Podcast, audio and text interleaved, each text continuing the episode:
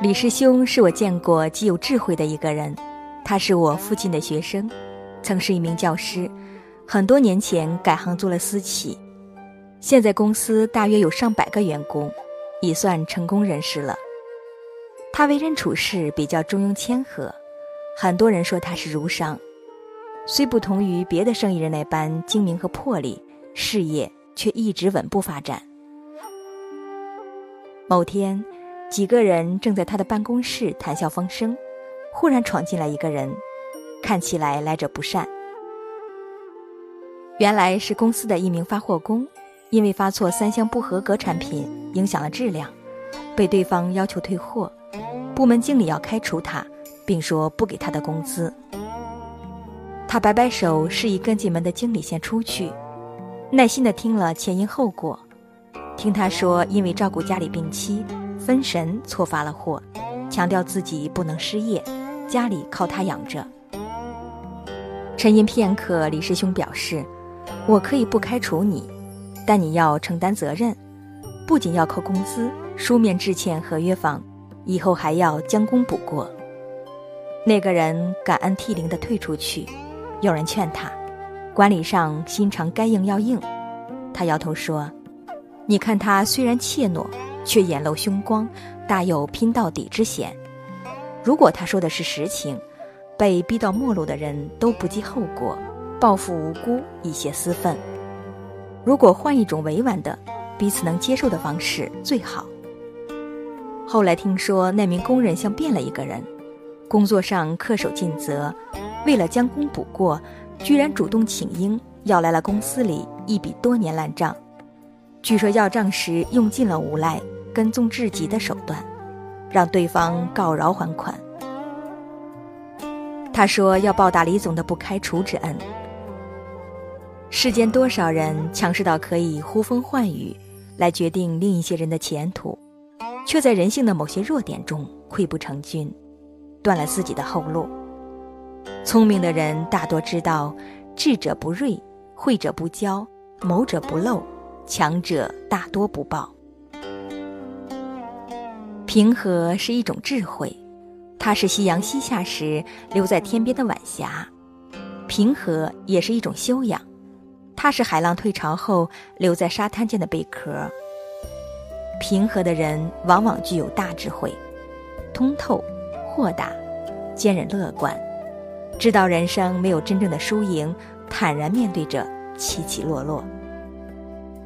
杨澜曾在文章里写过。他在国际论坛见到昂山素季时的印象，瘦小的身材，穿着素雅的印花裹裙，鬓边一如往的插着一朵花，神情舒展平和。有人提起他所遭遇的苦难，他只是淡然一笑；有人提到他的成就，他也只是低头合掌表示感谢。不管周围聚集了多少人，他不急不躁，不慌不忙，和声细语，一一作答。被安保人员保护时，满怀歉意的和周围人打着招呼。但如果你了解他曾经遭遇过父亲被暴徒杀害，自己被非法囚禁多年，无数次与死神不期而遇，就无法不对这位坚韧勇敢的女子产生敬意，不论她是否在担任领袖。世事待她并不温柔，可她依然保持平和安然。在不慌不忙中从容，美临大事方显静气。不管世事怎样变迁，她依然是那个笑看天下须眉的女子。心态好的人大多豁达开朗、沉稳自知。比如战国时期的老者塞翁，他养了很多马，一天他的马群中有马走失。邻居们听说，都来安慰他，劝他年龄大了不要着急。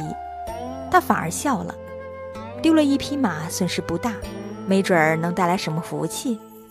邻居笑他，明明是坏事，却认为好事，不过是自我安慰罢了。却不料几天后，丢失的马不仅自动跑回，反而带回一匈奴的骏马。邻人听了，对塞翁的预见非常佩服。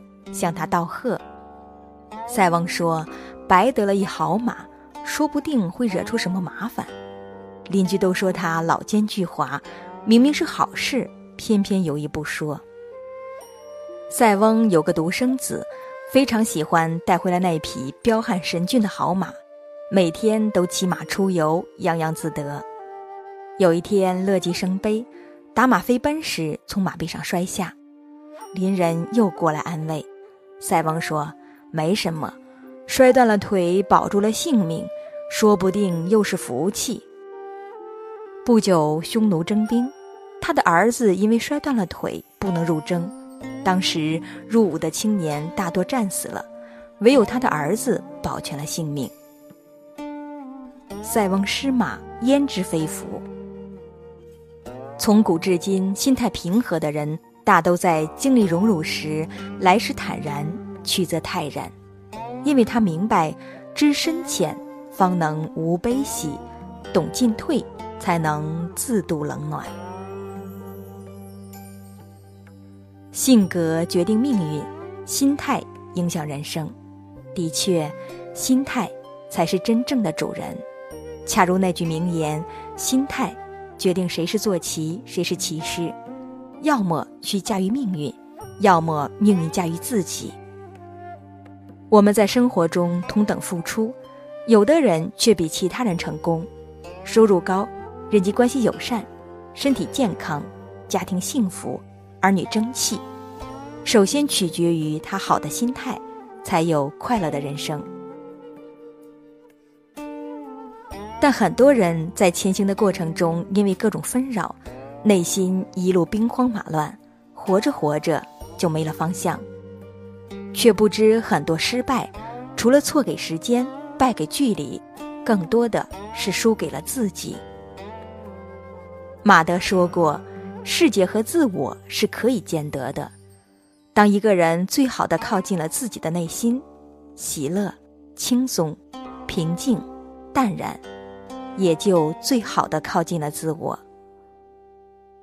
这样才能守住底线，懂得审时度势，灵魂滋润成长，人格日渐丰盈，久而久之，成为一个有力量的人。”这样，才能心在静处，淡看荣辱得失。